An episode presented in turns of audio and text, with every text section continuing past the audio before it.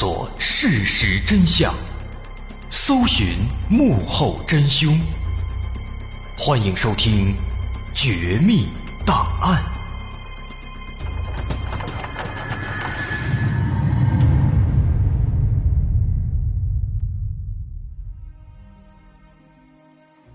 还原事实，探索真相。欢迎继续关注《绝密档案》，我是大碗。在上节，我们大概介绍了那份神秘手稿的来源以及手稿的大概结构和内容。其实我们要说的是，除了那些咱们在上节说过的比较正常的地方，在这部书稿里还有很多非常不合常理的插图，以至于很多人对这份书稿的内容表示怀疑，认为它根本不是在记载现实当中的事物。比如在上节末尾咱们提到的。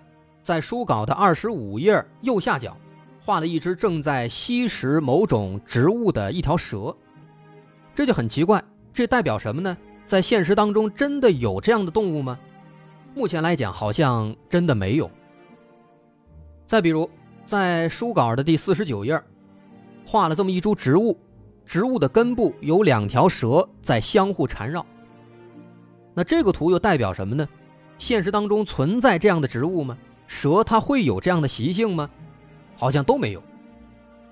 所以说，毫无疑问，不论是文字还是插图，这整本伏尼契手稿都透露出一种怪异的怪诞的气息。当然，大伙儿最关心的还是文字，毕竟只有读懂了文字，才能真正知道这部书稿里面到底在讲什么。那到现如今。这部伏尼契手稿也已经公布了一百多年了，期间也吸引了无数的专家学者研究和探讨。而这部书稿的真相，在如今看来，其实无非也就是三种情况：第一种可能，这应该是一种失传已久的古老的语言所写的，所以现在人们都不认识；第二种可能，也许这是一种密码文字，需要破解之后才能够得出其中的真正内容。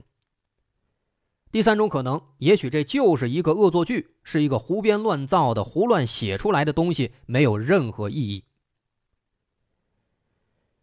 那么，其实也不用多说，前两种可能性，它的拥护者大多是一些语言和密码学家。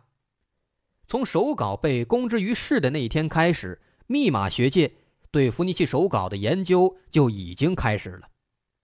但是可惜的是，基本上所有的破译角度。都存在瑕疵和漏洞。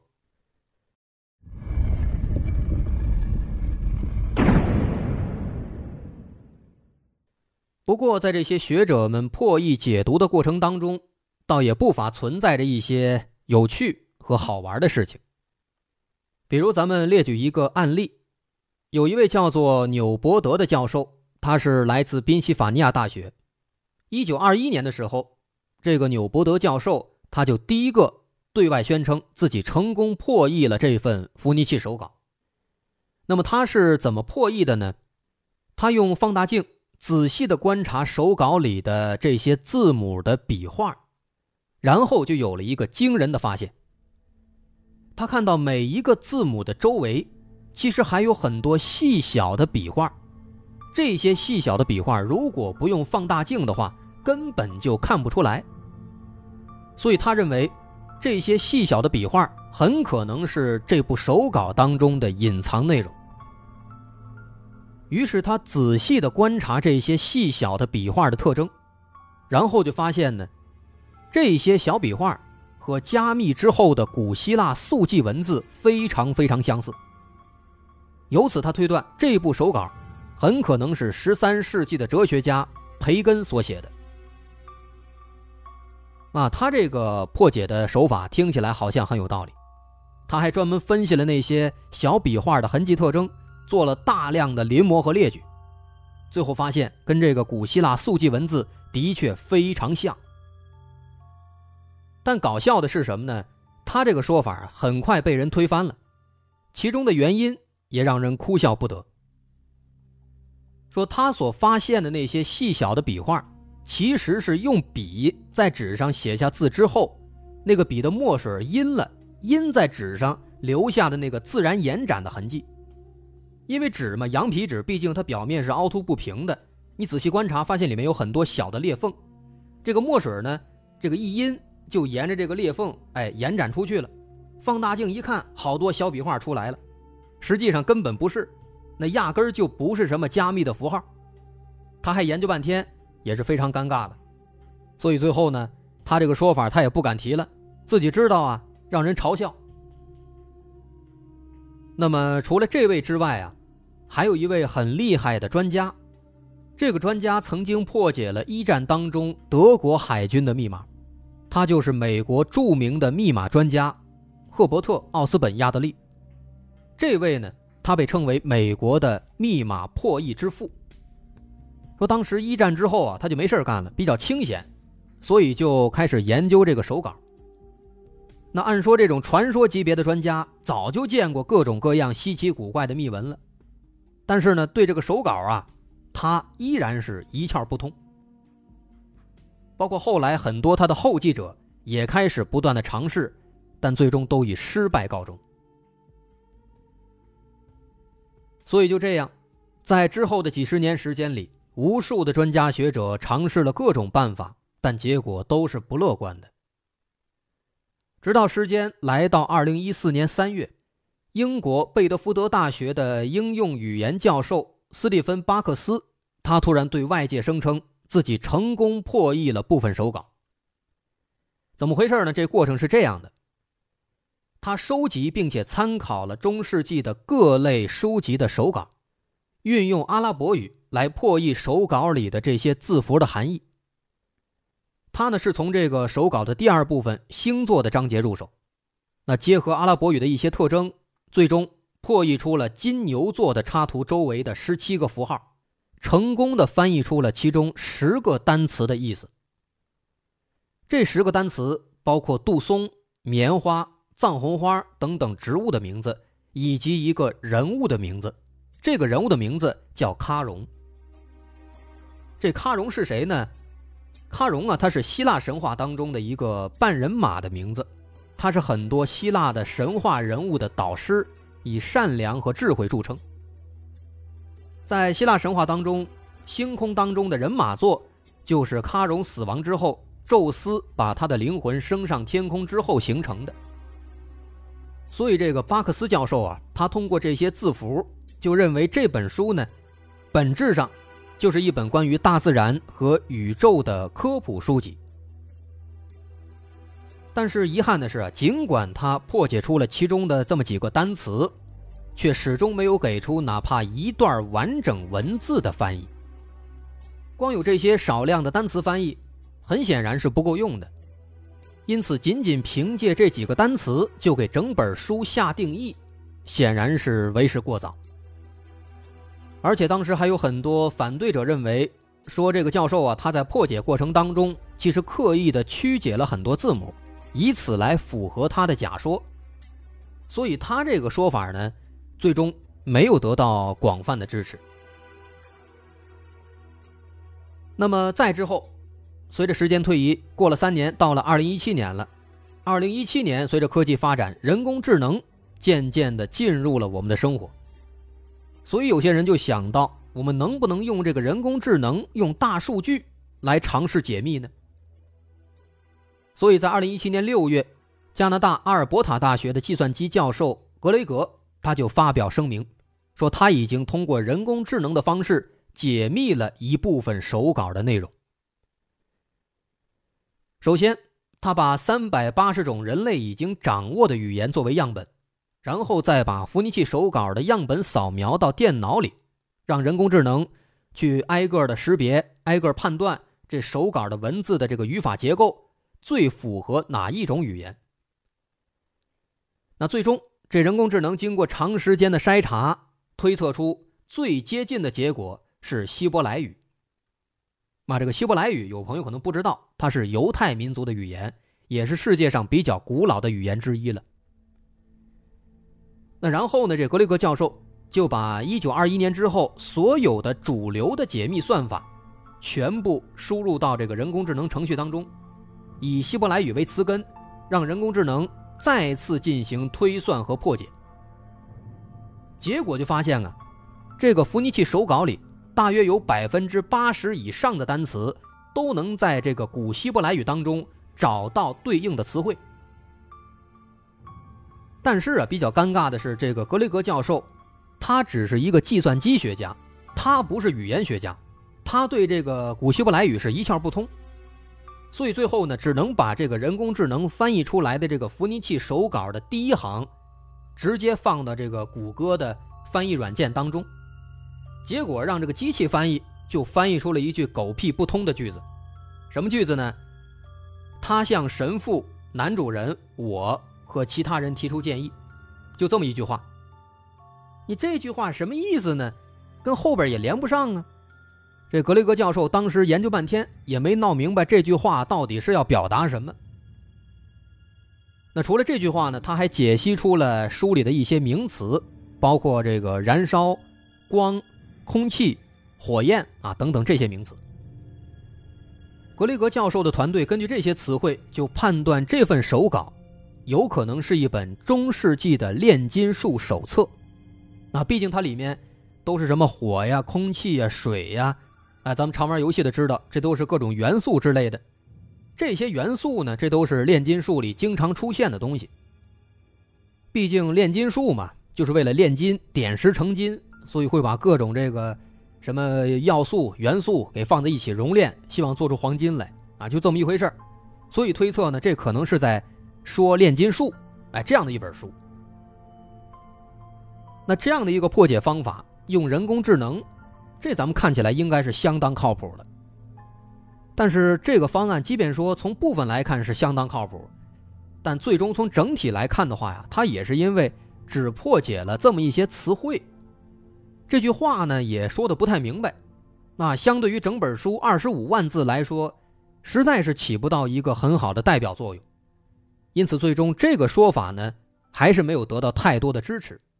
不过，毫无疑问的是，利用人工智能，这肯定是一个主流的破解方法。如果之后有足够多的时间，有更多的这个各方面的专家学者来参与，相信以后是能够得出结论的。啊，这是目前有关这本手稿的一个破解进展。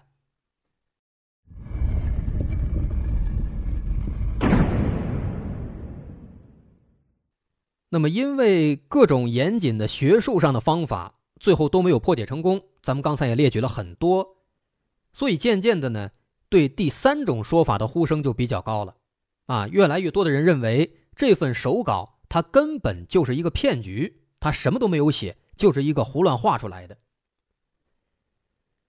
那这个说法其实，如果咱们从另一个方面去想的话呢，也有道理，啊，按照正常的逻辑来想，你想。一本书，它写出来不就是为了让人看吗？但这份手稿呢，无论从插图还是从文字，一点都看不出来这个作者想让人读懂的意思，好像就是为了让人别扭，让人看着不舒服。所以很多人就觉得，说这部书稿虽然它看起来是一本记录了植物啊、星座呀、人体啊和宇宙啊记录这些东西的书，但实际上呢。他很可能是某个无聊透顶的人随便搞的这么一个恶作剧，结果呢，这么一搞就把几百年之后的人们给好奇坏了，光想搞清到底写的是什么，实际上什么都没写，胡诌的。那么这个说法呢，随着时间流逝，得到了越来越多的人的支持。这是为什么？很多人可能搞不清楚，其实这是因为背后啊，有一个能够印证的史实。怎么回事说，在一九七六年，当时有一个意大利人，他受到这个伏尼契手稿的启发，他花了两年时间，写了一本多达三百六十页的书籍手稿，叫《塞拉菲尼抄本》。这个书的作者叫做路易吉·塞拉菲尼，他是一个意大利的建筑师。那这部书稿呢，跟那个伏尼契手稿很相似。哎，也是用的一堆看不懂的乱七八糟的文字。他自己呢，其实是混合着各种不同的语言，自己创造了一种文字，哎，跟天书似的，让人们看得云里雾里。同时呢，在这个书稿里，他也画了大量的彩色插图。他画的这些插图啊，更加奇怪，比那个伏尼契手稿还奇怪呢，有很强的魔幻主义色彩。咱们举个例子，比如说，有这么一张图，他画的是什么呢？画的一张床，然后一男一女一上一下在上面啪啪啪呢，啊，性交呢。然后慢慢的趴着趴着，他这图画的一步一步的，这俩人渐渐的合为一体了，然后皮肤慢慢的变绿，最后变成了一条鳄鱼，爬走了，画了这么一个过程。再比如呢，还有一张图，这个图上画的是一匹白马。白马很漂亮，这匹马前半个身子很正常，但是后半个身子就不是马了，有点像什么呢？像虫子，哎，看起来有的朋友可能受不了，挺恶心的，是这么一个图。再比如呢，画的还有各种奇怪的人，比如有的人他穿着一个鱼，啊，他确实是穿着一个鱼，咱也不知道他就是穿了一个鱼，还是说他就是一个半人半鱼。那总而言之啊，这本书。从这插画来看，给人的感觉非常的魔幻，不知道他在讲什么，有一种超现实主义的感觉，啊，很神奇。而且这本书呢，容量更大，三百六十页嘛，总共十一章。从这些不同的章节上，咱们也能看出来很有意思。这十一章分别是植物、动物、人腿生物啊，注意是人腿生物，挺有意思。再之后是自然科学现象。机械发明、人种学、历史风俗、语言文字、饮食与服饰、游戏与竞技运动，最后一章是建筑。他这个书呢，在二十世纪的八十年代出版，出版之后啊，立马引起了巨大的轰动，许多媒体说这是世界上最奇特的书，当时还掀起了这么一股哎破解这本书的浪潮。然而，最终在二零零九年。这个塞拉菲尼作者本人，他终于表态了。他说了一番这样的话：“他说，我曾想，也许一段无法解读的外星文字，才能让我们随心所欲的重新体验童年时那种似懂非懂的感觉。”说白了，这本书啊，就是他本人靠着想象力瞎写出来的，不包含任何的科学知识。而他之所以创作这本书呢？一是受到了这个伏尼契手稿的启发，二是他想到这个小时候看书的时候，那时候小孩不识字，只能通过看这个书里的图想象书的内容，他希望能够找回这样的感觉，所以呢就胡乱编了一种文字，然后画了很多想象当中的很超现实的一些东西。这就是这本书的创作理由，而且需要说的是，这本书在我们国家也有出版，大家直接在网上一搜。叫塞拉菲尼抄本，就可以直接搜到，就可以买到。所以说呢，从这个塞拉菲尼抄本这个案例来看的话呀，这伏尼契手稿好像也可以这样解释，也许真的就是某个人他童心未泯，想搞一个回味童年的似懂非懂的书，就这样胡乱创作了。再加上这么长时间，人们都没有找到破译这个手稿的方法，所以越来越多的人都认为。这确实就是一个骗局。不过呢，咱们常说有支持的，自然也就有反对的。反对这种观点的人啊，也说了一种听起来很在理的一个理由。他们说，首先，这个伏尼契手稿所采用的羊皮纸和鹅毛笔，在十五世纪价格是相当昂贵的，要想伪造的话，成本太高，而且那个年代的欧洲。识字的人都没几个，你写出来给谁看呢？更别说是洋洋洒洒的写二十多万字了。所以说啊，搞一个恶作剧的话，这好像是不太可能。啊，他要这么说呢，咱们一想好像也有道理。但是啊，我们不能总是从自己的角度出发去思考这个问题。就比如说，我们每一个人都是平平常常的老百姓，都是工薪阶层。当然，大部分是工薪阶层了。如果说让我们拿着闲钱去做这样的事情，我们肯定是不干的。吃饱了撑的那是，没事花钱出这种书玩有什么用呢？但是呢，我们有没有想过，如果当时创作这本书的人是一个有钱人呢，是个王公贵族呢？他们钱多，人家这个娱乐方式跟咱们可能不太一样，人家的爱好就是写天书，这也是有可能的呀。